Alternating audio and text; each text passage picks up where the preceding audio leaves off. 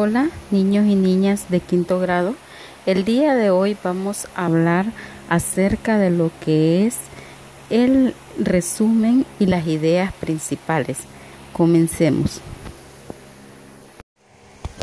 El texto El relato de un muchacho de Brooklyn tiene varios capítulos. En el primer capítulo dice, mi pequeña hermana Katy Tenía los cabellos amarillos y los ojos castaños. Su voz era grave y dulce, muy ruidosa. Por la casa se deslizaba levemente como una sombra, como un ligero vestido y sus medias azules. Yo adoraba a Katy porque era amable y tierna y el día en que cumplió nueve años le regalé mi muñeco automático, único juguete que tenía. En este caso, entonces, el título o, la idea principal de este párrafo era que Katy era una niña rubia, de ojos castaños, amable y muy tierna. Continuemos. En el segundo párrafo dice, me gustaba verlo leyendo su libro de pasta dura o cuando me decía muy seria como una persona mayor, levantando el índice. Jack, es preciso que cuides más tu traje de manta.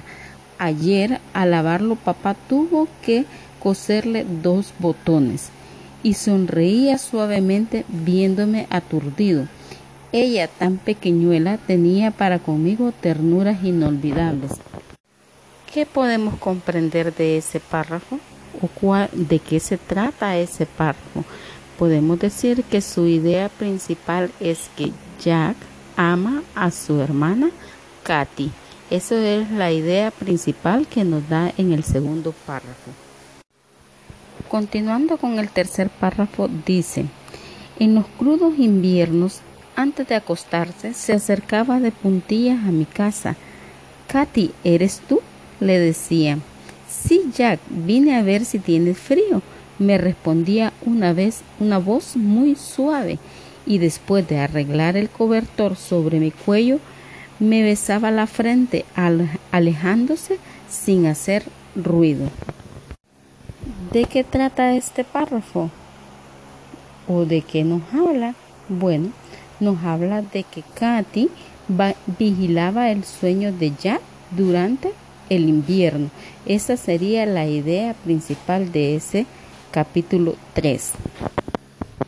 Así como lo, han, lo hemos hecho esta mañana, así van a continuar ustedes haciendo el resto de capítulos del capítulo 4, 5 y 6.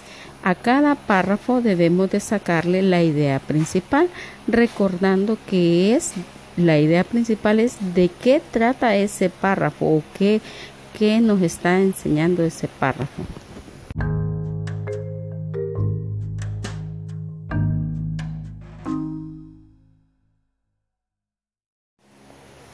Seguidamente, cuando ya tengamos las siete ideas principales, las vamos a juntar todas elaborando un pequeño resumen. Recuerden que para unir cada idea principal vamos a utilizar los conectores en los párrafos. ¿Cuáles son esos conectores que vamos a utilizar? Primero, a continuación, después, enseguida, más tarde y finalmente esos son los conectores que ustedes van a utilizar. Toda esta actividad la pueden encontrar en su libro de actividades en la página 41. Luego vamos a completar la tabla de cómo se sentían los personajes en, en, ese momento o en durante ese durante la lectura de ese texto. Espero hayan comprendido el trabajo a realizar. Cualquier duda me la comunican por favor. Les estaré atendiendo todo el resto del día para responder sus inquietudes. Gracias. Feliz día.